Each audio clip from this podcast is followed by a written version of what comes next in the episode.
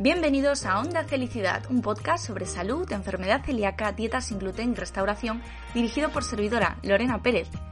Soy celíaca, periodista especializada en el campo de la salud y co-creadora de Felicidad, un entorno digital sobre celiaquía. Onda Felicidad es nuestro podcast y en cada episodio hablaremos de temas de salud relevantes de la mano de grandes protagonistas. Muy atento, que lo mejor está por escuchar. Empezamos.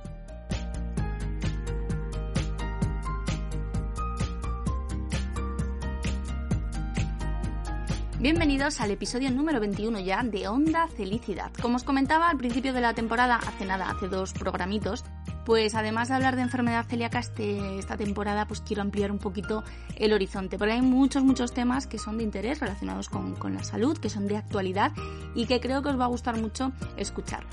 Con la invitada de hoy ya os puedo asegurar, ¿eh? no os vais a quedar, no os, va, no os va a dejar indiferentes porque nos trae, bueno, pues un tema que por desgracia es de absoluta actualidad y viene de paso pues arrojar un poquito de luz entre tanto bulo, tanta desinformación y tanto titular desafortunado. Hoy en Onda Felicidad hablamos de COVID con alguien que lleva trabajando en primera línea desde marzo.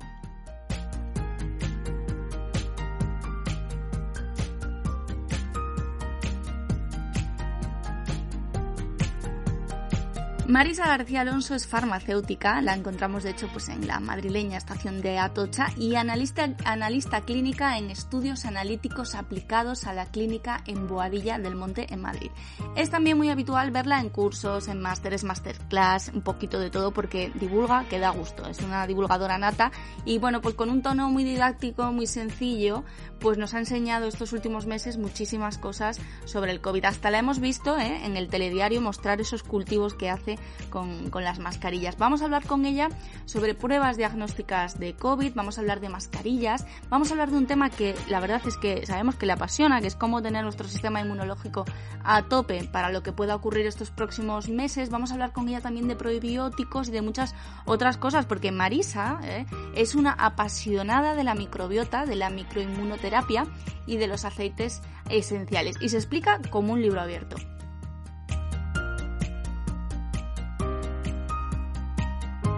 Y además no es nada fácil robarle un ratito porque tiene mucho trabajo, pero bueno, somos unos afortunados que la tenemos aquí, así que aprovechad este episodio con ella y si aún no lo hacéis, seguidla también en redes, en YouTube y en Instagram, es Marisa Galonso, todo seguido. Hola Marisa, ¿qué tal? Bienvenida y muchas gracias por estar aquí.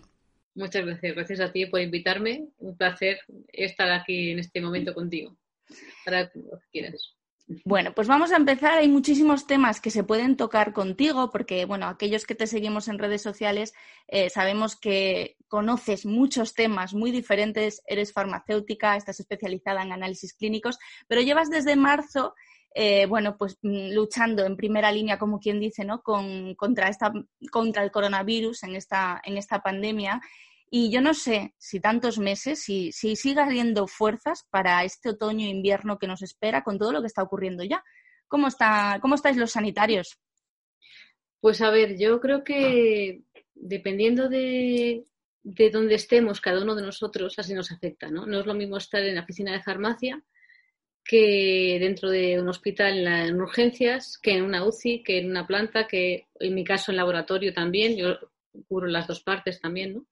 Entonces, depende de dónde estemos, así nos afecta, ¿no? Yo creo que no se puede generalizar. Eh, igual que hay farmacias, por ejemplo, que han podido tener una actividad más normal, otras, por ejemplo, como la mía, o las que están en el aeropuerto o en centros comerciales, hemos tenido un desastre eh, a nivel económico, a nivel de, pues, pues de supervivencia, ¿no? ERTES y despidos sin, bueno, pues sin remedio, ¿no? Porque si no hay viajes, no hay turismo, no hay, pues es complicado.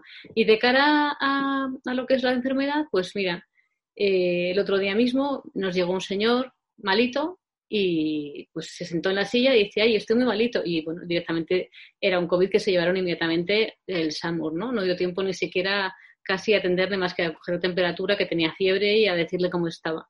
O sea, que siguen llegando a, la farmacia como lugar, digamos, de primera necesidad eh, rápida y fácil, ¿no? Pues personas con, que se sienten enfermas y que buscan el apoyo de alguien como un farmacéutico que le pudiera por lo menos eh, atender en la primera instancia, ¿no? Luego ya, pues nosotros llamamos al SAMUR y a quien haga falta y, y desde ahí se van. Pero fíjate como somos una puerta de, pues, de ayuda, de acceso inicial a personas que pueden estar enfermas y, necesitan ayuda inmediata, ¿no?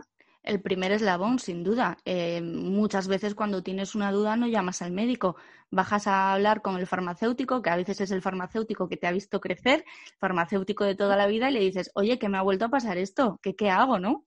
Exacto. Mm, es el, primer paso y, bueno, yo creo que durante todos estos meses eh, se ha puesto un poco en, evidencia, en manifiesto, la, importancia que tiene el, rol del farmacéutico que está a pie de calle y que es el que trata un día sí y otro también con el paciente, que muchas veces salimos del médico con mil dudas porque en consulta tampoco hay tiempo y en la farmacia a veces abusamos, ¿no? bueno, en la farmacia, eso, al ser un sitio abierto, que llegas, que vas y luego pues el farmacéutico el de que es de barrio, realmente lo que tiene es una gran familia que viene a, preguntarle, ¿no? Y, a, y todo lo que tú has dicho, la primera pregunta es ahí. Incluso cuando salen del médico, yo sé cómo se toma y, y, tengo que tomar solo esto o algo más, porque y el propio médico a veces dice, no, esto que te lo diga el farmacéutico, ¿sabes? Hay una, hay una especie de, de, ping-pong ahí, ¿no? Entre un lado y otro. Yo creo que el paciente pues eh, tiene esa confianza. Yo creo que la farmacia o el farmacéutico no, se ha hecho tan presente como hasta ahora, ¿no? Quizá parecíamos una, una, entidad ahí que estábamos nada más que para vender cremas y ahora se ha visto que no, que tenemos nuestro papel, ¿no? Y yo me alegro de que sea, más visible ese papel. Hombre, sin duda sois los mayores expertos en medicamentos. Eso no hay ninguna duda porque es lo que habéis estudiado durante tantos años. Nadie los conoce como vosotros. ¡Qué remedio! pues sí, eso es así. Desde luego. Bueno, volviendo al tema del coronavirus, con esta situación que se está volviendo a, complicar, primero en Madrid, ya veremos qué, ocurre. Eh, estamos constantemente viendo crispación, nervios en, redes sociales, en los medios, pero es que también seguimos viendo, aunque yo creo que un poquito menos, porque se están poniendo las cosas más serias, ese negacionismo. Eh, ese, esto no pasa nada, esto nos quieren encerrar, ¿Qué pensáis los profesionales, los que estáis en el laboratorio analizando eh, casos, PCRs, los que estáis, eh, pues eso, en la farmacia viendo cómo una persona mayor tiene que, que está esperando por un SAMUR? ¿Qué, opináis? A ver, yo creo que como todo en esta vida, a mí me recuerda a Santo Tomás, ¿no? Que hasta que no metió el dedo en la llaga, eh, no se creyó que Jesucristo había resucitado, ¿no? Eso es un poco eh, pues un poco esto, ¿no? Un virus no se ve, una bacteria se ve, la sembramos, crece, yo enseño las colonias en una placa y se ven un virus, eh, lo ven los virólogos que están en, un, en laboratorios muy especializados eso no se suele ver porque es algo además peligroso, ¿no? Entonces, al ser algo tan invisible, todavía ayer me llegó un correo de alguien que va diciendo que eso no existe, que no se sabe, que nadie, que nadie lo ha aislado cuando ya está secuenciado desde enero y ya pues todos los laboratorios de diferentes técnicas trabajamos con ello, los de las vacunas están en ello no se puede negar que eh, eh, hay un virus que nos ha hecho muchísimo daño y que ha hecho muchísimo eh, estrago a nivel de salud a muchísimas personas. Que, también es verdad que hay muchísimas otras, y yo creo que una gran mayoría que lo pasa asintomático, con un mínimo síntoma, y afortunadamente yo creo que ese es el 95% o más de la, de la, población. O sea, yo veo muchas más personas con poquitos síntomas o ninguno que personas muy enfermas, y más en este momento de, de la segunda parte de la pandemia veo que, no veo muchísimas menos eh, gravedades, ¿no? O personas con gravedad realmente en la enfermedad. Pero de ahí a negarlo, pues yo creo que es más las ganas de que, de que no sea cierto, el miedo incluso a lo desconocido, el miedo a que nos confinen, que cuando uno está en, tierra y ve pues el poder y este, este tipo de, pues la política, como los, los políticos ah, manejan y hacen y deshacen, pues te sientes pequeñito y dices, Dios mío, pues, y luego las películas que nos ponen también, es verdad, ¿eh? Hemos visto desde hace tiempo películas de ciencia ficción que ahora es una broma. realidad, claro. parece, parecen dibujos animados comparado con esto, ¿no? Entonces, claro, todo eso hay personas que le dan a la cabeza y dicen, no puede ser cierto, me están engañando, me quieren convertir en una especie de autómata para hacer conmigo lo que quieran y bueno, pues se paranoian. Yo creo que genera una paranoia, ¿no? Y esa, ese confinamiento también generó mucha paranoia en muchas personas. Yo creo que eso no fue muy sano emocionalmente para nadie, ¿no? Sí, todavía leemos, bueno, a menudo, ¿no? En la prensa las consecuencias psicológicas de un confinamiento, sobre todo, bueno, pues a veces en personas que viven solas o en enfermos crónicos que no han podido, por ejemplo, eh, visitar a su médico y que están ahora todavía en una situación físicamente más complicada no sé, yo creo que han sido momentos muy, muy duros para todos y yo siempre decía una cosa, a mí lo único que me piden es quedarme en casa, así que venga, vamos a quedarnos en casa, que ya muchos otros pues estabais trabajando y, sacando las cosas adelante por nosotros para intentar salir de esta y ahora pues no sé, ¿tú qué crees? Eh, ¿qué, ¿Qué otoño, qué invierno nos espera, Marisa? Uf, bueno, hay una cosa, varias cosas buenas, ¿no? Yo creo que los médicos de ahora ya han pasado, como tú decías, más de seis meses eh, con una gran experiencia con respecto a la enfermedad. Ya conocemos de, de arriba abajo la mayoría de los síntomas ellos ya con el tema del tratamiento han hecho un gran avance, ya según llega un paciente ya saben cómo tratarle, ya estamos más preparados, ya hay EPIs, por Dios, ya tenemos batas, mascarillas, de todo para poder atender sin miedo a estos pacientes, sin contagiarnos, ¿no? Yo creo que toda esa parte se ha, se ha mejorado muchísimo de cara al pronóstico de cualquier paciente que se ponga enfermo. Y a nivel, a nivel de diagnóstico, pues es, ahora es a mí me encanta porque es mi terreno, ¿no? Pero es muchísimo más fácil diagnosticar. O sea, ayer mismo, yo te cuento siempre casos últimos que tengo, que son los que tengo más recientes, ¿no? Me llama una, médico, compañera, oye Marisa, anoche, once y media de la noche, no huelo. Digo, oh Dios mío, no hueles. Digo, ¿y algún síntoma más? No. Vente mañana. PCR, le hago la PCR y ya le he llamado, digo, mira, tienes poca carga viral, pero lo tienes. O sea, ya ella ya con el no huelo ya sabe que tiene el coronavirus. Bien. Inmediatamente ya pone las medidas oportunas, ya no se va a comunicar con nadie, cierra la consulta, se va a poner a tomar sus tratamientos, los que ya considere como médico, lo que sea, pero ha sido muy rápido el, de la detección, ¿no? Entonces, estamos detectando ahora y bueno, pues van a salir más técnicas de detección muy también muy masivas, ahora hablaremos de eso si quieres, pero que en diagnóstico y tratamiento hemos mejorado tanto que yo creo que no, no, se puede comparar lo que ha ocurrido en marzo con lo que, lo que estamos ahora. De hecho, si tú ves las gráficas de, de contagio, no tiene nada que ver. Hay una que es un, que es un dos, voy a decir un camello, siempre me el camello dromedario. Una tiene dos jorobas, que es eh, infecciones y muertes, la otra es una joroba de contagios y la otra es, es una llanura, ¿no? Es una, línea casi plana, ¿no? Entonces, bueno, sí que sigue habiendo fallecimientos de, algunas por, personas por desgracia, pero no es la locura de marzo y abril ni muchísimo menos. Yo lo veo de esa forma, ¿no? Y además, bueno, al final hay que sacar lo positivo, ¿no? Que es que la, toda la inmunidad de grupo, pues al final se está produciendo. Claro, claro, sí, sí, es, lo que se buscaba desde un principio mientras aparece esa vacuna, que todos sabemos eh, que las cosas tardan, que las cosas de Palacio van despacio y que precisamente van despacio porque es muy complicado.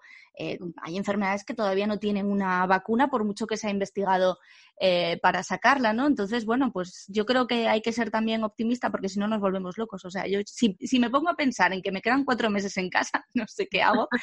Y, luego lo que tú dices, ¿no? la población también tiene más cuidado. Yo ahora sé que si veo a alguien no le puedo dar un abrazo pues a finales de febrero o principios de marzo no lo teníamos claro hasta que no empezó ya el confinamiento, ¿no? Entonces, bueno, vamos a cruzar los dedos para, que esta segunda oleada sea un poco más tranquila y os deje también descansar un poquito a vosotros. Hay una cosa más importante y es que Chile, Argentina, los países que ya han salido del invierno, nos han dicho a, las autoridades, yo porque tengo compañeros que trabajan en grandes multinacionales y nos lo cuentan, ¿no? Y nos mandan las gráficas. Estos países han tenido una incidencia de gripe muy baja. Vamos, en un, un 5% de lo que suelen tener. ¿Por qué? Por las, por las mascarillas, por las medidas de... Yo antes me acuerdo de estar hecha un desastre de mocos y, y venir alguien, un beso, digo, no, no me beses, y al final te plantaban el beso y ya te has llevado el virus. O sea, Yo, no quería, pero te lo has llevado. Pues eso ya no. Entonces, ese contagio de gripe que no es tan, tan eh, digamos, tan, pues, eh, tan contagioso como el coronavirus, ¿no? No, tiene esta frecuencia de contagio. Pues en la gripe normal, en la gripe eh, estacional, en esa nos vamos a librar bastante, con lo cual vamos a poder enfocarnos más en el coronavirus, cosa que va a facilitar las cosas, ¿no? va a facilitar mucho el, que podamos salir adelante. Sí, porque además estamos eso a punto de comenzar la campaña de vacunación de la, de la gripe, que bueno, recuerdo que este año, por tercer año consecutivo, los celíacos somos Grupo Diana, nos recomienda el Ministerio que nos vacunemos y bueno, ahí, ahí están esas recomendaciones eh, compartidas en, en, las páginas de la página de face.org, celíacos.org. Y bueno, yo, yo, espero también que eso, que al final las precauciones que cada uno eh, tenemos eh, hagan que, y que además vamos a salir menos a la calle, seguro, pues nos contagiemos menos de gripe y bueno, pues eso influye también en que haya menos carga asistencial, porque cuando, además todos los años pasa, el pico de gripe es noticia de informativo. Exacto. este año, si se junta la gripe con el coronavirus, es que no salimos de esta, no puede ser, hay que hacer las cosas bien. No se va a juntar. Y además, eh, yo creo que la, eh, esa, esa palabra inmunidad que estaba tan olvidada, yo creo que la población ahora mismo lo que quiere, busca es qué tengo que hacer para mejorar mi inmunidad, mi sistema inmune. Están empezando a buscar esos recursos naturales de comida, una comida más saludable, eh, comer menos eh, fritos o menos eh, azúcares y comer más sano, y luego buscar sus suplementos que cada uno necesite para mejorar su respuesta inmunitaria, que es lo que nos va a depender. Eso era una cosa de las que te iba a preguntar al final, pero ya que la has sacado, pues vamos a ello. El sistema inmunológico está súper de moda porque, claro, es lo que tú dices, es lo que nos defiende de todo aquello externo. Siempre hablamos del sistema inmunológico de los celíacos que está confundido con el gluten, etcétera, etcétera, pero aquí vamos a hablar del sistema inmunológico en general. ¿Qué necesitamos para estar a tono? Yo, por ejemplo, eh, desde pequeñita, pues el invierno es zumo de naranja. Y yo todos los días dos naranjas exprimidas para empezar el día, pero hay muchísimas otras cosas y además, bueno, pues tú nos has hablado ya a veces en redes de este tema. ¿Qué nos recomiendas para que las defensas estén a tope? A ver, yo siempre, por supuesto, la vitamina D debe de estar en niveles óptimos y estos son 60, eh, pues 60 unidades, 60 miligramos de litro. Y la forma de, de suplementarse no, como no podemos hacerlo de manera solar porque ya llega el invierno, ¿no? Pues hay muchos suplementos interesantes que el farmacéutico les puede recomendar para mantener una, respuesta inmunitaria más potente. Siempre una suplementación con vitamina D es muy importante. Esa para mí es de las primeras, ¿no? Por supuesto, vitamina C. Si no, hay que tener cuidado porque tú tomas dos naranjas, pero a lo mejor un diabético no puede tomarse claro. naranja. ¿no? Entonces, pues hay, hay suplementos de vitamina C también la verdura, verdura ecológica, verdura y fruta natural de temporada va a ser muy importante mantenerla siempre a punto. Por supuesto, legumbres, legumbres, eh, pues eso, alimentos de puchero van a darnos también una buena nutrición, llena de aminoácidos, llena de vitaminas, oligoelementos. Es muy importante también que no olvidemos las legumbres que están ahí y nos olvidemos un poco de la comida rápida, de la comida llena de pues, eh, conservantes o precocinada. Esa comida hay que dejarla para para otra ocasión, ¿no? Ahora hay que buscar siempre comer sano. Y de cara a más suplementación, pues yo siempre soy, ya sabes, amiga de los probióticos. Para mí las bacterias son las que nos protegen. Nuestra boca debe de estar siempre muy saludable. Si tenemos que estar con mascarilla, utilicemos un poco más de probiótico vía oral para poder controlar esas bacterias que, ya sabemos que sobrecrecen en, esa zona húmeda y calentita y llena de zonas para que ellos encuentren sus nichos.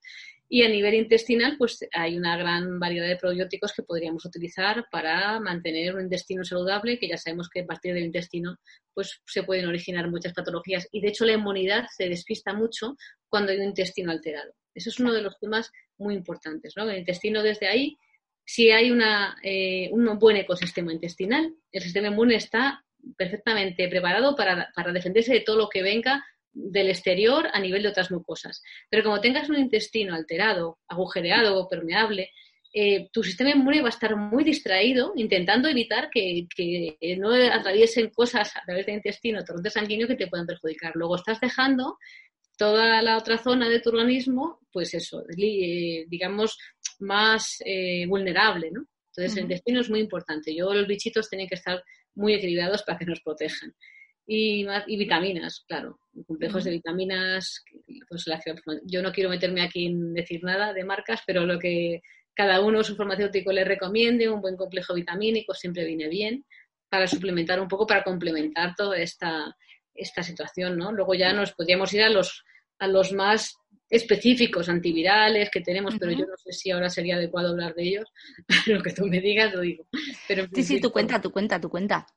Bueno, ya sabes que yo hice un vídeo de suplementación y para mí ahí, para mí están los más importantes, ¿no? El zinc, por un lado, un suplemento de zinc eh, nos va a proteger muchísimo porque tiene una gran cantidad de acciones para nuestro sistema inmunitario que lo dije en aquel vídeo, lo puedo explicar un poco, después de una publicación que salió además hace poco tiempo. La grimonia como planta antiviral por excelencia, que se ha visto perfectamente cómo en publicaciones ha sido capaz de disminuir la carga viral de la influenza, de la gripe A, de pues un montón de virus han sido eh, disminuidos utilizando esos extractos de agrimonia. La agrimonia se encuentra en, un producto que, que, yo solamente conozco el Novaforte, pero no sé si habrá alguna más. Hay flores de Bach que llaman agrimonia, que la agrimonia es una planta que tiene otras capacidades de, ayudar a nivel emocional, pero hablamos del extracto de agrimonia, ¿no? Pues a mí me ha, me ha, funcionado muchísimo, tanto en prevención como en tratamiento. Yo creo que es una planta muy, muy poderosa. Por supuesto, mis aceites esenciales, antibacterianos, como no, y antivirales, yo, vamos, que soy muy friki de todo esto porque he visto que funciona muy bien. Y a nivel de prevención, o sea, como, como antibacteriano, el orégano ha sido un gran eh, colaborador para evitar coinfecciones bacterianas a nivel de garganta, a nivel de pulmón, a, nivel en general incluso de la boca. ¿no? Entonces, esos más los probióticos, para mí han sido los bandera de cara a algo muy concreto que es voy a prevenir el virus y a nivel, eh, pues eso, específico del virus y voy a o tratar el virus como específico de virus. Mientras tanto, si no te quieres a lo mejor meter en, porque dices, bueno, yo estoy sano, pues por lo menos que no te falte vitamina D, vitamina C, que no te falten vitaminas en general, una buena alimentación, un poco de ejercicio, dormir bien y disminuir el estrés y, Súper fácil todo. Hombre, y tu intestino que esté que níquel. Sí, eso te iba a decir que, eh, por ejemplo, ¿no? en el caso de los celíacos, bueno, pues ya sabemos que el problema es el intestino, sobre todo cuando nos acaban de diagnosticar, que todavía pues esas vellosidades eh, están lesionadas, a veces incluso con una atrofia pues severa, y siempre nos preguntan, ¿puedo tomar probióticos? ¿Puedo tomar probióticos para recuperar el intestino? ¿Qué nos recomiendas a los celíacos? A los celíacos. Bueno, me imagino que los celíacos lo tenéis ya bastante claro a nivel de... No te creas. ¿No? No te creas porque, eh, por ejemplo, cuando te diagnostican, eh, siempre te recomiendan hacer una dieta lo más sana posible en el sentido de basada en, alimentos no procesados, algo lógico, ¿no? Pero luego depende de con qué médico des, pues sí que te recomienda tomar algún probiótico para ayudar a recuperar esa flora y que la recuperación sea un poquito más rápido y los hay que no. Entonces, siempre tenemos la duda y lo mejor es preguntar a los profesionales, a los que sabéis de, este tema. A ver, un intestino de celíaco que, esté alterado eh, va a estar siempre inflamado, ¿no? Entonces hay que proteger mucho la mucosa. Yo hay un aceite de esfino amarillo que me gusta mucho, lo conoces, el omega 7, que es un protector, un gran protector de las mucosas. Me gusta mucho recomendar aloe cuando hay también una inflamación y una alteración de mucosas, el aloe vera bebido, que sea ecológico, por supuesto. La melena de león es otra de mis, de mis favoritos, ¿no? También para mejorar esa estructura de la mucosa.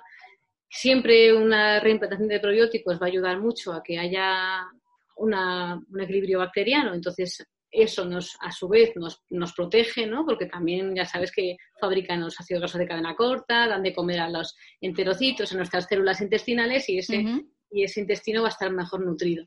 Entonces yo, eh, como suplementación, eh, procuraría siempre tener a mano, no, no todo de golpe, ¿no? Sino a mejor hacer como, pues alternando aloe, eh, omega 7, eh, melena de león, siempre algún probiótico que me ayude. Mira, yo tengo, uno de mis hijos tiene posiblemente, bueno, no es que sea celíaco, pero tiene un gen por ahí de estos que el de pero tiene, debe ser mío, que se lo he dado yo, para que le iba a dar bueno. Y entonces yo no sí noto que nos, sienta fatal el trigo a los dos. No es que seamos celíacos puros, porque los anticuerpos no nos salen, pero sí que nos hinchamos, nos sentimos mal. Entonces, bueno, pues hay probióticos que nos ayudan, por ejemplo, los rhamnosus, el lactocilo rhamnosus y algún lactobacilo más. De vez en cuando, eh, un apoyo de tener ahí estos bichitos que nos ayudan a digerir mejor viene muy bien. Claro. Yo, vamos, no sé pues si algo me dejo en el tintero consejo para celíacos recién diagnosticados y para, vamos, y para todos, porque al final eh, siempre tenemos que tener muchísimo cuidado con la contaminación, con las trazas, porque a la mínima el sistema inmune, que para eso está, eh, reacciona y enseguida yo, por ejemplo, bueno, hay, celíacos que no tienen tanto sintomatología, yo enseguida me hincho, que me, haces una foto de perfil y parece que estoy embarazada de cinco meses, una cosa así. Entonces, al final es, es, inflamación, porque además es que lo notas, te duele, o sea, te tocas la tripa y la tripa por fuera te duele. Entonces, siempre eh, conviene saber esto, porque además los celíacos siempre decimos, ¿no? Que la mayoría de las veces nos diagnostican, nos mandan a casa y nos dicen, la venga, hasta el año que viene que te vuelvo a hacer eh, anticuerpos, eh, hierro y poco más y ya está, ¿no? Y entonces, bueno, pues vamos a veces penando, ¿no? De especialista en especialista para ver cómo nos podemos sentir mejor y, y, no está de más, pues eso, tener en cuenta todas estas cosas que nos pueden ayudar a que nuestro intestino poquito a poco vaya mejorando. Que yo tardé cuatro años en, en recuperarlo, imagínate, no sabíamos hacer bien la dieta allá en los años 90 y vamos, o sea, eh, me diagnosticaron con 14 y en primero de carrera todavía me estaban haciendo biopsias. Madre mía. Doy las gracias por haberme recuperado, pero entiendo la desesperación que sufren muchos pacientes cuando pasa un mes, otro mes y siguen más, siguen mal. Así que aquí las recomendaciones de, Marisa para, para, los celíacos. Y bueno, volvemos al tema coronavirus porque nos ponemos a hablar de esto y yo puedo estar hablando contigo de este tema la vida entera. Me imagino, una experiencia loca, lo que tienes ahí. claro. Te quería preguntar, porque lo has mencionado así un poco por alto, cada vez llegan más, más pruebas, más técnicas y, estamos todos un poco que, necesitamos una guía eh, para saber qué pruebas, ¿no? Yo cada vez que voy a ver a mi familia Asturias, para irme tranquila, aunque he reducido muchísimo mi ocio, pues yo llamo al laboratorio, bueno, llamo intento llamar al médico, la última vez no, no fue posible, y les pregunto, quiero hacerme, quiero saber si tengo o no tengo coronavirus. La primera vez me recomendaron una PCR y la segunda vez me recomendaron unos anticuerpos, a ver si lo digo bien, con que tú sabes mucho de esto. Luminiscencia puede ser, luminiquimio... Quimioluminiscencia. Eso. Eso fue la segunda vez que me dijeron ni has tenido ni, ni tienes coronavirus y dije, vale, pues me voy tranquila. Eh, claro, al principio nos hablaban de PCR y de test rápidos, ahora ya hay muchas más técnicas. Explícanos un poquito eh, cuáles son las más habituales y, para qué se recomiendan en, cada caso. Vale, hay dos técnicas que buscan el bicho, vamos a llamarlo bicho, que son la PCR y el test de antígeno. Si te acuerdas y recuerdas, en el mes de abril de repente hubo un revuelo porque el gobierno había pedido un montón de test rápidos y tuvieron que devolverlos porque no eran eh, validados por Carlos III, dijeron que no servían, que no eran suficientemente sensibles. Esos test de antígeno que eran entonces son los mismos que han traído ahora, no sé si me explico, ¿vale? Entonces no servían y ahora parece que sí. Vamos a ver si es verdad, pero en aquel momento no servían porque efectivamente tenían muy poca sensibilidad. Entonces, tenemos dos tipos de test de bicho que serían el antígeno y la PCR. Dentro del antígeno nos podemos encontrar el test rápido de antígeno, que va a ser el que ha traído, que son dos millones y pico con el palito en 15 minutos, ¿vale? Y luego los laboratorios vamos a tener, yo lo recibiré dentro de un par de semanas, el antígeno por quimioluminiscencia, ¿Cuál es la diferencia? Yo con el test rápido te voy a decir positivo o negativo y con una sensibilidad muy, muy pequeña y en cambio el antígeno por quimioluminiscencia te voy a decir cuánto tienes, ¿vale? O sea que hay una diferencia. Y luego tenemos la R, que es eh, la otra prueba más cara que como es tan, tan, tan sensible, amplificamos tanto a veces, encontramos restos del virus de un virus que ya perdió la batalla hace, hace semanas, pero sigue apareciendo positivo porque la, reacción en cadena de la polimerasa tiene una gran sensibilidad. Es una gran técnica, pero es para, sobre todo para complementar un diagnóstico. Por ejemplo, a mí cuando ayer me dijo esta, esta compañera, no, no tengo olfato, Marisa, ¿qué hago? Vente, una PCR rápido. Y oye, tenía poca cantidad de virus, pero lo tenía. Ya tenía un síntoma, yo nada más que le corroboré. También le hice anticuerpos. En ese momento no tenía anticuerpos porque estaba empezando, a desarrollar la enfermedad. ¿Vale? Entonces, volvamos a la clasificación. Buscamos bicho. Por un lado, PCR, para algo eh, pues muy, muy específico y además sabiendo con una clínica que podemos encontrarlo eh, siempre ahí o puede ser un resto. Test de antígeno rápido, cuidado que poco sensibilidad y luego tomarlo, tomar la muestra nasal no es fácil. Y test de antígeno en los equipos automatizados de quimioluminiscencia, que va a ser algo, para mi punto de vista, muy potente, porque va a tener una gran sensibilidad y en breve tiempo lo podremos hacer en saliva. Fíjate lo que te digo. Ah, qué bueno. Mucho más cómodo. Llegas a un sitio, escupa usted aquí y ya no tienes que andar hurgándole la nariz, que salen todos llorando, tosiendo, súper desagradable. Entonces, hay dicho, vale.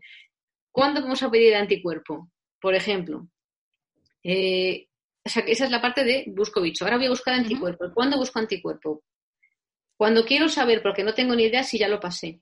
Esa es una, eso me pasa mucho, que me ando llamando siempre a gente que no sabía que ni que lo había pasado, yo se lo explico. Mira, usted lo pasó, no tuvo un síntomas en marzo. Sí, sí, sí, bueno, pues ya lo pasó usted, así que deje de hacerse PCRs que le seguirán dando negativas. que hay gente que se gasta el dinero en PCRs pensándose a ver si lo tiene y lo que nunca se hizo fue una prueba que realmente le diagnosticara, ¿no? Se, Me he encontrado mucha gente así.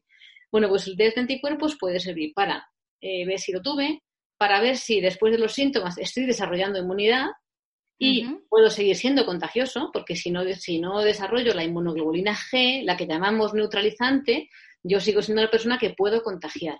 Y uno de los miedos de los niños, fíjate, hoy ha venido un niño a pincharse esta mañana, más mono, que decía que quería pincharse con menos de 8 años tenía, porque quería abrazar a su abuelo. y no le quería abrazar si él no estaba seguro de que no podía contagiarle. ¿no? Pues esa es una de las, eh, bueno, es una prueba que a él eh, le dejó muy tranquilo. Eh, anticuerpos también apoyan, por supuesto, eso el diagnóstico para ver si estamos en fase de infección reciente, infección pasada, nunca lo he tenido, no tengo nada, cero cero, o o lo estoy ya, estoy inmunizado y estoy con todos mis anticuerpos. Dentro de poco nosotros, por ejemplo, en el laboratorio vamos a poder dar la tasa de anticuerpo, la concentración de anticuerpo neutralizante. Esto es muy importante, sobre todo de cara a cuando salga la vacuna, que espero que cuando la saquen, lo saquen que sea muy fiable y que no haya efectos secundarios. Entonces, eh, cuando saquen la vacuna se pretenderá conseguir una concentración de anticuerpos, una tasa. Bien, pues ya los laboratorios estamos empezando a recibir noticias de que vamos a poder ofrecer esa, esa concentración que nos va a decir que pues qué número tenemos anticuerpos en, por, por, mililitro o por decilitro de cara a poder eh, saber cómo, cómo, y cuánto estamos inmunizados. ¿no? También te digo una cosa, el otro día lo conté en el vídeo que, que, publiqué, me estoy encontrando personas que se infectaron en marzo y ya estaban perdiendo anticuerpos y que se han vuelto a infectar en septiembre y que con algunos sin síntomas y otros con síntomas muy, muy suaves, muy leves, han vuelto a aumentar su respuesta inmunitaria. Con lo cual, a ver, eh, bueno, una vez que te has contagiado hay que tener la tranquilidad de que te puedes volver a contagiar, pero con pocos síntomas o con ninguno, porque tu cuerpo ya tiene la fotocopia, ya, ya ha hecho la foto al virus y ya si vuelve a entrar le va... Ya lo tiene pillado. Claro, le va a dar una respuesta mucho más inmediata, ¿no? Y eso es muy importante también. Claro, es lo que nos pasa a veces, nos, nos cuenta la gente, ¿no? Con la gripe, no, es que la gripe la puedes coger todos los años. Bueno, el, virus de la gripe muta mucho, además, todos los años parece ser que, cambia la cepa y entonces, pues claro, el cuerpo no lo reconoce y de repente te pillas un gripazo como no te lo has pillado en tu vida. No sé si es algo similar. Eh, no, porque, se, bueno, sí que ha mutado, ¿vale? Y lo sé porque, como ya te digo que tengo amigos, compañeros que están en industria y los que hacen las vacunas, enseguida buscan que, que si hay mutaciones no se den en la, en la parte externa, ¿no? Eh, si hay mutación en la parte externa va a ser más difícil encontrar la vacuna, pero si la mutación es interna, bueno, pues de cara a una vacuna no afecta tanto.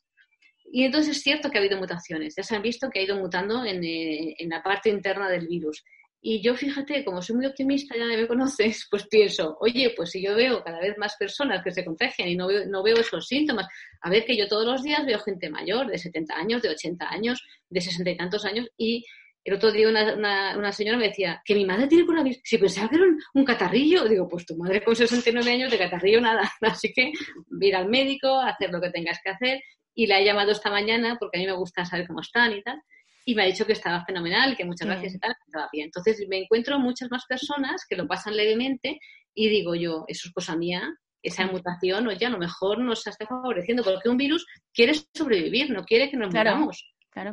los, eh, los, parásitos, los virus, las bacterias quieren tener en nosotros su lugar de vida, no quieren matarnos. Entonces van mutando para, para adaptarse, ¿no? A, que nos adaptemos a ellos. Entonces, bueno, podría ser. Bueno, pues ojalá, ojalá, porque bueno, al final lo que preocupa es esa, es esa carga asistencial y es que las personas mayores, bueno, y, y, a veces sí que hemos visto casos de personas no tan mayores, ¿no? Que han enfermado, que han tenido un problema serio, ha habido pues un montón de, fallecimientos. Si, si el virus se va suavizando y nos deja pues esos catarrillos, pues bueno, mira, oye, la convivencia será diferente. Desde luego, habrá que seguir teniendo cuidado, pero, pero las cosas serán diferentes. Mm.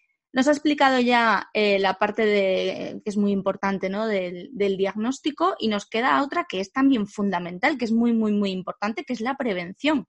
y tú ahí nos has dado un veranito de, tutoriales, de lecciones, de cultivo una mascarilla, ahora prueba otra, ahora vienen mis niñas del cole y voy a hacer otra prueba más, que es que eso, no, es, es muy de agradecer, te ríes, pero es muy de agradecer porque los que estamos un poco nerviosos con, este tema, ¿no? Y tenemos gente mayor alrededor y tal, pues siempre procuras tener la mejor información, acudir a, personas que estáis especializadas, que sois profesionales. Entonces, vamos, yo ya te tengo de favoritos el canal de YouTube de Marisa y cada vez que subes uno nuevo me avisa. Marisa ha subido un vídeo. Yo, vale, allá vamos. Nos tienes que hablar de las mascarillas, porque aquí tenemos también un jaleo. Eh, además, ahora, 30 de septiembre, las KN95 desaparecen, eh, no desaparecen, en realidad vamos a seguir utilizando las FFP2, pero con otra homologación. Nos tienes que contar, Marisa. A ver, yo creo que el motivo es muy claro, ¿no? Las KN95 son chinas y, creo que también son de fabricación americana. Y en España han puesto grandes plataformas de fabricación de mascarillas yo creo que dos motivos. Una, las KN95 y las FFP2 son, son prácticamente lo mismo, solo que unas se fabrican fuera de España y otras en España. Ya tenemos fabricación propia para que vamos a importar.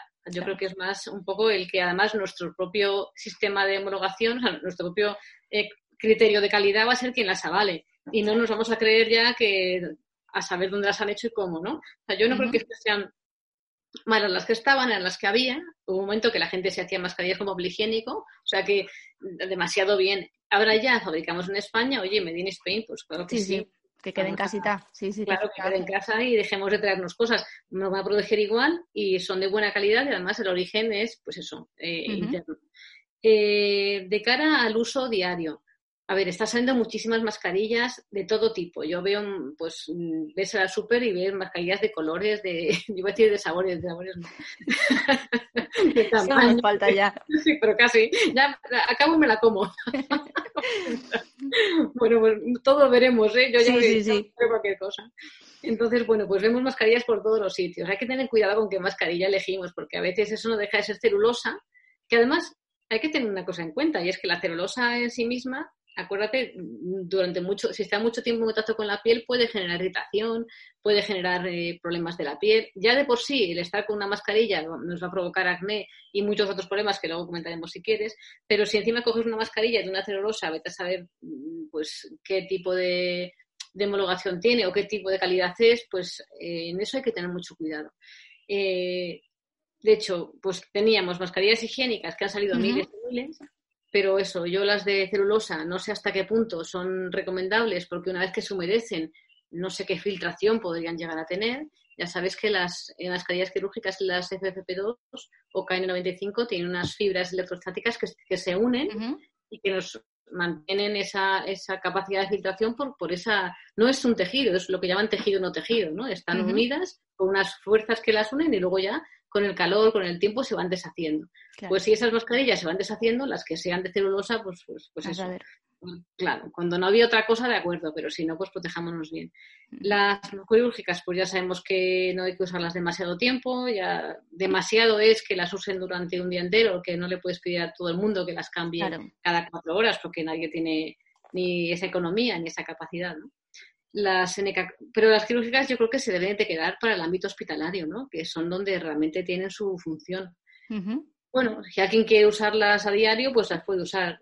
Yo creo que las KN95 o FFP2 eh, son una buena, una buena opción protectora, protegen mucho, se ha visto además que son las que más protegen. También es verdad que te tapan muchísimo la cara, ¿no? Sí, sí, a mí a veces hasta me suban a los ojos. Sí, te ahogas. Entonces hay que tener también yo creo que hay que saberlas usar, ¿no? Yo no estoy de acuerdo en que haya que usar las mascarillas en las playas, en los parques, en las montañas y cuando vas solo por la calle. A mí me ha llegado a pasar este verano que iba sola, sola por la playa y venía una chica corriendo a decirme que me pongo una mascarilla. Digo, pero ¿a, quién, qué, peces les voy a molestar yo? es que estoy sola. Es que no había nadie. Y, o sea, no hay que obsesionarse. Yo creo que hay que dejarnos respirar y luego en los lugares cerrados donde podamos hacer pues demasiada convivencia cercana, pues ya ponte la mascarilla. Pero en espacios abiertos hay que ser sensatos y no tener todo el día la mascarilla. Con lo cual una KN95, si no eres una persona que trabajas como profesional, que tienes que llevarla puesta porque tu trabajo te lo, así te lo indica, ¿no? Eh, pues la puedes usar y guardar y luego pues la pues como hemos visto no la puedes poner un poquito al sol las dejas un poquito al aire que se vayan secando y les puedes echar un poquito de aceite esencial, que, le va a quedar mucho más desinfectada. Que también tienen sus aplicaciones para estas cosas, hemos visto, los aceites esenciales. Claro, mira, voy a hacer ahora un vídeo muy chulo que ya lo verás, donde voy a demostrar cómo el aceite esencial sin alcohol, solamente la gotita de aceite ya de por sí misma es antibacteriana. Eso es muy bonito de ver porque una vez que te das cuenta de que no es que yo ponga aceite esencial porque de olor, es que es desinfectante, es que me estimula la inmunidad, es que es antiviral, ¿sabes? Es que es eh, algo que me está aportando muchísimo valor, además de que el alcohol pueda, pueda desinfectar también por sí mismo, ¿no? Y, dejarte las manos, mm, vamos, como te las deja, porque yo las tengo cuando sales a la calle un día que tienes así mucho tal, llego a casa y digo, es que me van a caer a trocitos las manos entra por aquí, oiga, oiga, oiga, y al final te tienes ya para y de, beben más alcohol mi mano que mi boca. Sí, sí, sí, desde luego, desde luego.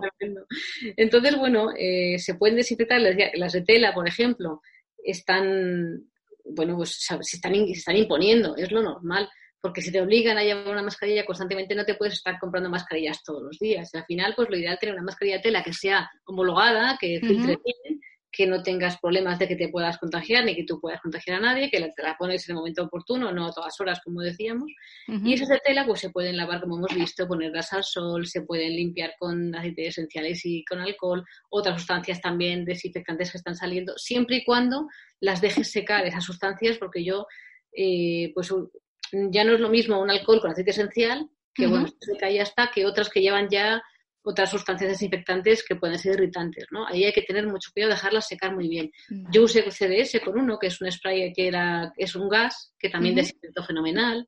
Eh, ¿Qué más hice? Bueno, la lavadora. No hace falta ni 60 grados, pero no decíamos que el virus se deshacía con agua y jabón, pues la vemos la normal, tampoco pasa nada. sí, sí, eh, al final es que depende de, de dónde leas, pues eh, puedes tener tu propio protocolo en casa que puede ser alucinante, o sea, alucinante. Pero sí, efectivamente, pues agua y alcohol, eh, perdón, agua y jabón, bueno, pues hay que lavar bien y, tener en cuenta todos estos consejos que además pues los cuentas también en, tus redes y, y, en tus vídeos. Y a mí uno de los vídeos que más me llamó la atención, bueno, ¿hemos acabado con el tema mascarillas o te estoy cortando antes de tiempo? No, te decía que luego han salido algunas de, de hilos de cobre y zinc, por ejemplo, que yo al principio pues no me quedaba muy claro cómo funcionaban. Y una vez que he visto que las dejas un par de días sin usar, y realmente tienen un gran poder antibacteriano. Entonces, a mis hijas el otro día le decía, pues si tenemos de estas, por ejemplo, cinco, tú usas una el lunes, la otra el martes, la otra el miércoles, y solamente ya con eso se van, se van desinfectando solas. y que luego les echas un poco de spray para que huelan mejor, o, la puedes lavar todas juntas, por ejemplo, eh, una vez a la semana, ¿no? Entonces, quiero decir que se pueden utilizar esas mascarillas siempre que sean seguras y que sepas que filtran en condiciones. Yo tengo un primo pintor que es maravilloso, que tiene unas preciosas de pinturas de animales y que también están homologadas y duran 60 lavados. O sea, que, han salido mascarillas que, bueno, que se pueden utilizar durante mucho tiempo y ya he demostrado en el último vídeo que si las dejas un tiempo sin usar, bueno, pues disminuye también la, cantidad de bacterias, ¿no? Y bueno, pues eh, yo creo que en cuanto a mascarillas, eso, que tengamos seguridad de que están limpias, por Dios, limpias. Que estén eso Te, iba, a decir, porque es muy importante que nos protejan eh, del virus cuando salimos a la calle, cuando vamos a tomar algo, etcétera, etcétera, pero también es muy importante que las sepamos usar porque puede haber, puede haber problemas, ¿no? Nos contabas que, que, una persona cercana a ti había tenido una infección de garganta eh, seria por, bueno, por usar quizás más horas de las debidas una mascarilla o, bueno, cuéntanos. Mira, cuando tú generas ese ambiente caliente, húmedo y rico en CO2, porque estamos todo el tiempo claro. CO2, eh, vamos a generar un sobrecrecimiento de bacterias en la boca. Esas bacterias que están impactando en la mascarilla van a empezar, eh, bueno, pues nos las estamos expulsando y respirando, ¿no? Entonces, está viendo, y eso ya no me lo invento, o sea, no, no, no, no, es una cosa que yo crea, sino que está ocurriendo. Los dentistas lo pueden ir corroborando. Están viendo más caries, los dermatólogos están viendo muchísimas más reacciones dérmicas eh, por culpa de la mascarilla. Los oftalmólogos ven más orzuelos, chalazón en los ojos, porque también llega a, tener, pues eso, llegan a afectar la zona eh, ocular, otitis, eh, problemas de garganta. Y tú, si tú tienes un sobrecrecimiento en la, boca de bacterias, esas bacterias te las tragas también y van a llegar a tu intestino. Y vas a tener un, un sobrecrecimiento bacteriano intestinal por culpa de un, de un sobrecrecimiento oral. Y eso, eh, bueno, yo lo he visto en algunas personas que llegaban luego de repente a tener problemas de diarreas y lo que tenía era un problema en la boca. Entonces, cuidado con la boca, que es muy importante tenerla eh, adecuadamente limpia y además usar el irrigador, por ejemplo, que no queden restos de comida. O sea, intentar evitar en lo posible que haya un exceso de crecimiento bacteriano en la boca. Yo a mis hijas cada mañana le doy un enterele, no sé si lo, conocerás, le doy una capsulita de un probiótico que se llama enterele, que para mí es una maravilla, además no sabe mal. Lo, chupetean y de esa forma evitan el sobrecrecimiento de bacterias en la boca. Tú fíjate, hay una bacteria en la boca que se llama Fusobacterium nucleatum, que no es una bacteria que crezca mucho, pero suele estar por ahí. Si esa bacteria sobrecrece eh, y llega a nuestro intestino, ya se ha visto y está publicado que podría provocarnos hasta cáncer de colon por sí misma. No, no se puede hacer nada más que tener la bacteria. Con lo cual la higiene oral es muy importante. Tener bacterias buenas en la boca es muy importante. Por eso de ahí la higiene con aceite esencial, con coco, con, usar probióticos que tienes que estar con la mascarilla ocho horas, en fin. No sé si me, Sí, sí, sí, sí, sí. Además, eh, recuerdo también a la doctora Sari Arponen hablarnos precisamente de, la importancia de, las bacterias de la boca. Es decir, es que muchas veces el problema viene de ahí porque es la entrada a nuestro organismo y, también tenemos microbiota en la boca. Eh, creo recordar que nos contó, ¿no? Y tanto. la microbiota de la boca, tú fíjate, infecta más el mordisco de un humano que el mordisco de un perro. Anda. A ti te muerde un perro y te pues, te hará una herida, te muerde, te muerde un humano y te puede provocar una infección impresionante. Eso está en los libros de medicina. Yo recuerdo que mi, hermano Enrique, que me lo comentaba cuando estudiaba medicina, y yo hacía farmacia y él medicina, decía, mira, mira, y era, estaba en los libros. O sea, es, es, una realidad. Ahora que vemos, además, con biología molecular, la cantidad de microbiota que hay en la boca es comprensible. De hecho, mis hijas, ahora con las mascarillas, yo les he detectado hasta estafilococcus aureus en la boca tenía Micrococcus, Epidermidis, Aureus, Streptococcus. La mayoría de las caries las provocan los Streptococcus. Por eso, si sobrecrecen sobre otras bacterias, van a provocar una caries, donde, donde encuentren un lugar donde agarrarse. Entonces, es muy importante la boca. Es algo que yo me gustaría mucho que llegase a la, mayor cantidad de personas posibles. De hecho, en la publicación que yo puse del Colegio de Farmacéuticos, ya lo decía, se sabe que si tu boca está bien, está, está sana, te protege del virus también no dejan de ser las bacterias las que nos protegen de virus, de, de, de, incluso de levaduras, de otros patógenos, ¿no? Ellas están ahí para protegernos, las que son buenas. Las otras que tienen que estar, pero que si sobrecrecen nos hacen daño, no. Entonces, por ahí el, el tener cuidado cada vez os escuchamos más a los profesionales, sobre, sobre todo, bueno, pues a los apasionados, ¿no? Como, como es tu caso, hablar de, de la importancia de la microbiota, mm, cada vez más. Eh, pero no sé si se queda solo en vuestro ámbito o si llega a la población, si cada vez más personas os preguntan por, oye, eh, eh, quiero pues eso, cuidar la boca porque he escuchado esto, quiero tener un intestino fuerte, quiero que me hagas una prueba de SIBO para ver si tengo sobrecrecimiento bacteriano o no, porque los que estamos en el campo de la celiaquía, esto estamos un poco más acostumbrados a escucharlo pero cada vez nos contáis más novedades. Entonces, bueno, pues entendemos que, esto tiene que llegar a todo el mundo para que la gente sepa de dónde vienen los problemas muchas veces. Mira, yo creo que un gran problema, y a la vez fue un beneficio en su día, eh, nuestro querido Fleming con la penicilina nos hizo un gran favor en los años 50, que se empezó a usar ya en la posguerra y en, toda esta época de, que, pues que generaba, eh, teníamos una época de muchísimas infecciones, ¿no?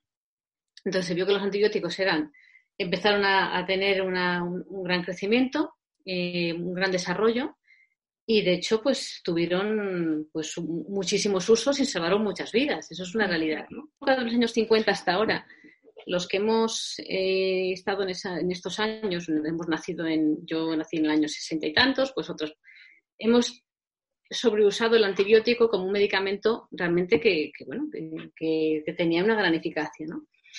Lo que no se veía o lo que no se tenía en cuenta, mi padre era un médico maravilloso, pero me dio muchísimos antibióticos de pequeña y nunca eh, le dijo nadie, ni siquiera él lo sospechó, que la microbiota, que las bacterias de mi intestino eh, podían empezar a desaparecer en favor de otras bacterias que no eran las que me protegían, ¿no? Todos los antibióticos lo que, lo que tenían era cada vez fabricaban antibióticos con más espectro, lo que llamamos amplio espectro de, la, de antibiótico, ¿verdad? Eh, que han ido minando, o sea, haciendo desaparecer las bacterias de, grandes, de, las zonas de nuestro cuerpo y permitiendo que otras bacterias que no tenían que estar ahí se asienten. Entonces, ¿qué ocurre? Que de un tiempo a esta parte hay una gran cantidad de personas, una gran cantidad, que, que y yo me incluyo, que hemos sufrido ese desastre, ese deterioro de nuestros intestinos, de nuestra boca, de nuestra... Bueno, te contaré una cosa, no sé si sería adecuado contarte algo aquí, pero es que eh, dentro de mi inquietud, fíjate lo que me pasó, ahora te lo cuento. Hablando de eso, de los antibióticos, ¿no? Entonces, ahora yo creo que la población que se ha dado cuenta de que no se encuentra bien, ¿por qué tengo diarreas constantemente? ¿Por qué me duele la tripa? ¿Por qué estoy hinchada si yo no he comido tanto? Eso de esta barriga no es mía, que es un vestido que la traes, este cosa así, sí, sí, sí. Me suena, me suena. Sí, ¿verdad? O tiene una celiaquía, o sea, ahora estamos en, la, en el siglo de las enfermedades intestinales. Totalmente. Una, una charla que di una vez dije el Homo sapiens, no sé qué, y luego ya en la época de la enfermedad intestinal. Es que no hay nadie que, no, que, que se libre de esto, ¿no? Y yo creo que tiene mucho que ver con los propios medicamentos que hemos estado muchos abusando, incluso el ibuprofeno genera problemas intestinales, el antibiótico ya lo hemos dicho. Entonces, yo creo que ahora ya sí, la propia población busca una solución. Y gracias a los descubrimientos de, del, del, metagenoma y del microbioma, se ha visto que efectivamente hay, unas, hay unos equilibrios y desequilibrios que pueden dar lugar a las patologías. Antes en, en, la medicina más convencional, por ejemplo, te decían, pues te has hecho un estudio vaginal, por ejemplo, y ponían, ponía el médico floramista. Y yo te quedabas así empatado y dices, floramista pues como un mixto, un sándwich de jamón y queso, ¿no? ¿Qué es esto? Sin más. Luego ponía ausencia de Doderlein. Ah, pues ¿quién será ese señor? Pues te quedarás igual, ¿no? Claro. Bueno, pues eso me pasaba a mí hace unos cuantos años ya. Y claro, me tocó ya trabajar, ya, ya, ya empecé yo a estudiar el tema de, ya estaba en farmacia, ya estaba haciendo mi especialidad. Y yo decía, ¿y por qué, no? Y era porque yo había usado muchísimo del antibiótico y me tocó vivir una situación donde floramista, eh, ausencia de Doderlin y muchos problemas vaginales con veintipocos años. Claro. Bien, eh, el ginecólogo te decía, ponte un yogur, ¿no? Me pongo un yogur, no entendía nada. Lo que, explíqueme por qué. O sea, esto de la microbiota es un mundo ahora. Yo decía que bendito, benditas eh, bacterias ya encapsuladas, que te las esta para la boca, esta para no sé qué, esta para los gases. Tenemos hasta para adelgazar. O sea, esos bichitos son una maravilla. Yo, yo no puedo viajar ya sin mis bichitos, cada uno tiene su utilidad, ¿no? Pues hace unos años, y no, no muy tan lejos, hace 25 años, no teníamos esta variedad de probióticos que hay ahora, que cada vez se fabrican más, cada vez hay más laboratorios pendientes de tener sus propios bichitos para poder aportar incluso para cada patología una solución. O sea, es, una maravilla, claro. Claro. ya sabemos que hasta problemas neurológicos tienen que ver con la microbiota. Bueno, pues fíjate lo que tuve que hacer yo hace ya tantos años con mi microbiota vaginal porque no tenía Doderlin y yo estaba desesperada. Digo, ¿por qué yo no tengo Doderlin y todo el mundo tiene? O sea, que, claro. el Doderlin es el vacilo azulito largo que se ve al microscopio y que nos proporciona pH ácido, nos protege, evita que haya inflamación, evita que haya otras infecciones de otras bacterias oportunistas, evita que haya cándidas y claro, no tenerlo de bien era un drama. Y lo único que me decían era ponte un yogur. Bueno, pues yo cogí. Eso es el título de un libro, Marisa. es total. me puse a buscar una, una, amiga de confianza y que me, me hizo prometer que nunca dijera quién es. Y que tú tienes Doberlin, ¿verdad? Me dice, ¿no estarás pensando? Digo, sí dame un poco. Entonces cogí, ya, ya me venía esto de, de la curiosidad hace tiempo, ¿no? Cogí ese Doderlein, yo lo aislé, lo enriquecí, lo puse en un medio adecuado, me lo puse y ya está bien. Y ahí está aquel Doderlein conmigo desde entonces. Y yo recuperé mi microbiota vaginal que había barrido por culpa de antibióticos gracias a una, ¿cómo se dice? Eso ahora, ahora está muy de moda, lo de un trasplante, ¿no? Yo me hice un trasplante de Doderlein, no, no de flujo, ni esas guarradas de las veces. No, no, yo cogí una bacteria concreta, la aislé, la enriquecí, me la puse, oye, y me funcionó fantásticamente bien. Hoy día, pues hay probióticos que están ahí, que se pueden hacer de una forma más más, yo que sé, más casera, si quieres, o más, o más dirigida, ¿no? Uh -huh. Yo me tuve que buscar la vida, porque te ponen un yogur, que vete a saber qué, qué lactobacillus vulgaricus tendría ahí. yo quería un Doderlin, yo quería... Lo tenías clarísimo. Entonces, pues fíjate lo que, te, que, tuve que llegar a hacer y inventarme yo para poder solucionar mi problema, ¿no? Uh -huh. Entonces, eh, estamos en la época del intestino. Yo creo que la población busca soluciones, el farmacéutico cada vez está más interesado y más formado en poder proporcionar esa solución los médicos han dado cuenta de la importancia de la microbiota para todos los eh, para todas las patologías y claro, nos vemos a Hipócrates y ya lo dijo él. el origen del 80% de las enfermedades viene del intestino. No hace falta, o sea, es que fíjate, estamos hablando de 400 años antes de Cristo, ya se sabía. Si tu intestino está bien, tú vas a estar saludable. Entonces, el antibiótico nos hizo mucho bien y a la vez mucho estrago porque nadie repuso lo que el antibiótico eliminaba. Y entonces, bueno, pues ahora estamos viviendo las consecuencias de aquello, pero ya estamos aprendiendo a solucionarlo afortunadamente y podemos ya evitar pues esas cistitis recurrentes, esos problemas intestinales, esas infecciones constantes que algunas personas sufrían y yo he sido una de ellas. Claro, y que, y que muchas veces nos dicen, bueno, es que tienes tendencia a tener infección de orina, pues ya está. Mm, como se suele decir, ¿no? Ajo y agua y fuera, y venga a tomar antibiótico y venga a tomar antibiótico, o bueno, pues es que tienes colon irritable y no hay nada que hacer.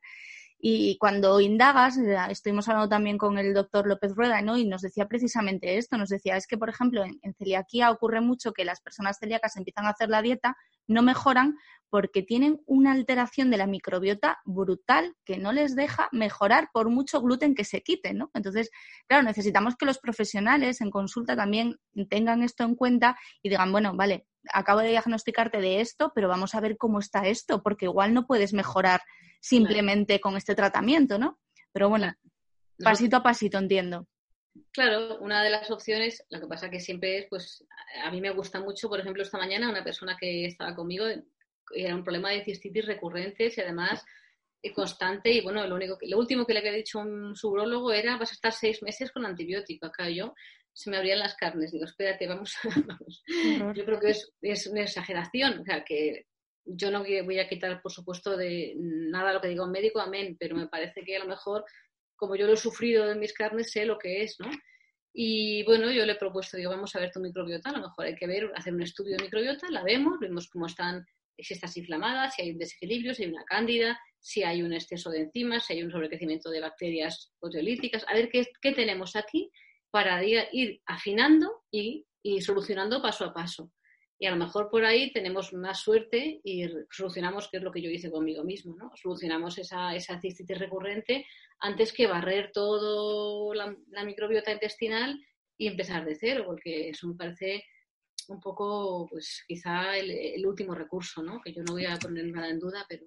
Sí, es lo que te iba a decir. Bueno, también es un, un recurso un poco más sencillo, ¿no? Decir, bueno, pues mira, tengo esto aquí para ti, eh, pero bueno, claro, seis meses tomando antibiótico es una barbaridad. Luego están con estamos con las resistencias también, que es un problema grave y serio que nos da para otro episodio, pero vamos, tranquilamente. Entonces, bueno, hay que... Me has tocado en, la fibra sensible. Bueno, para otro día, ¿eh? Lo de la resistencia.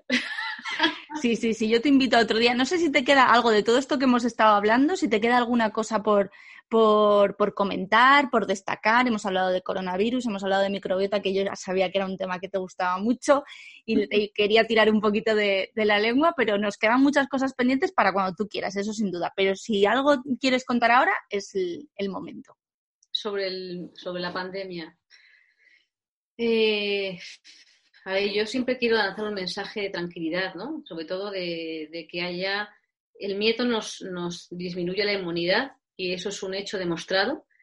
Precisamente el antibiótico fue tan, tan potente en la época de la guerra, en la época de las guerras que... Porque los soldados cuando iban a la guerra, eh, ese miedo, eh, porque en el fondo van allí como machotes, pero en el fondo cualquiera tiene miedo de que te van a matar, les disminuía de tal forma su inmunidad y esto fue medido antes y después. Hubo estudios que medían las linfocitos NK, los natural killers, los que son tu inmunidad, tu inmunidad innata, eran medidos antes de ir a la guerra y después de volver de la guerra y la disminución de esos linfocitos, los que te protegen, digamos, como primera barrera, era brutal.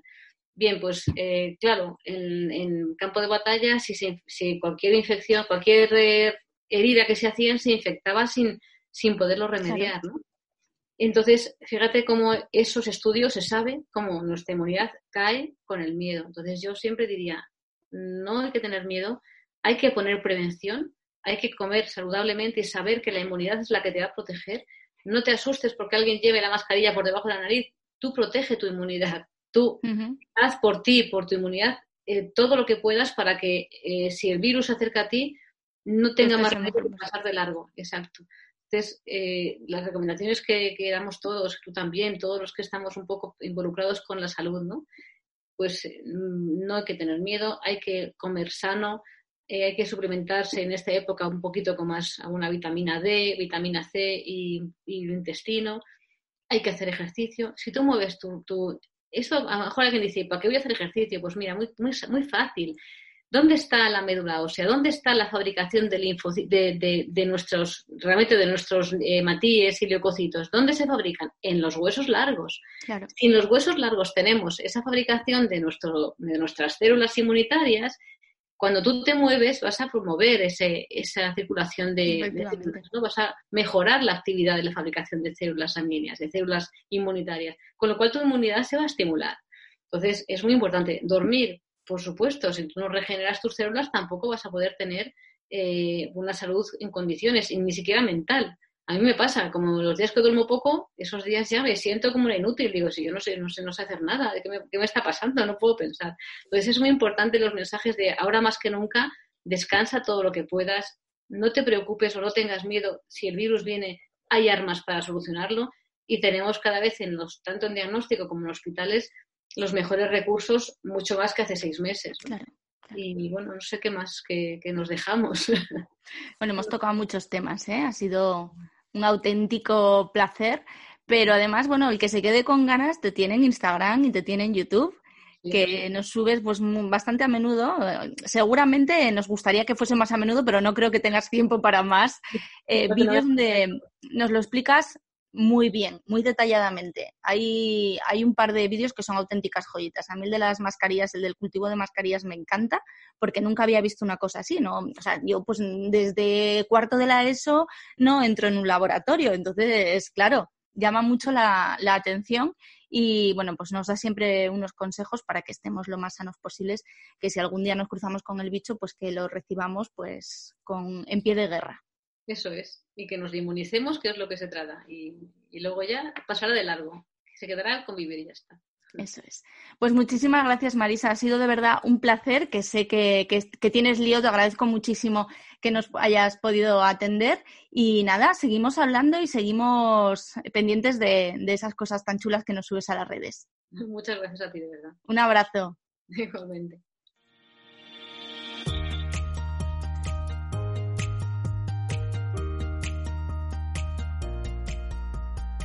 Qué gustazo escuchar a esta mujer y qué lástima que nos han quedado muchísimos temas en el tintero con ella, pero bueno, espero que haya más ocasiones y además que bueno, que si queréis seguir aprendiendo con ella, escuchándola y, y viéndola, pues la tenéis en sus redes sociales, tanto en su canal de YouTube como en Instagram, donde es Marisa Galonso. Además que os voy a dejar en, la web, en el enlace que hay a este podcast, os voy a dejar también un enlace directo para que podáis seguirla directamente desde ahí, ¿vale? Nosotros nos despedimos hasta el próximo domingo, pero seguimos trabajando todos los días en nuestras redes sociales con contenidos eh, muy interesantes en nuestra web felicidad.net, en nuestra escuela.felicidad.net y en nuestra app de establecimientos con opciones sin gluten. Si no os queréis perder nada, suscribiros a nuestra newsletter en felicidad.net barra inclinada hola, que además esa suscripción viene con un regalito chulo. Gracias, muchas gracias por escucharnos un día más. Y si os gusta el podcast, pues ya sabéis lo que tenéis que hacer. Darle a me gusta, darle a las estrellitas, eh, a seguir, a suscribirse, porque bueno, ese tipo de cosas a nosotros nos ayudan muchísimo. Cuidaros mucho, nos escuchamos el próximo domingo.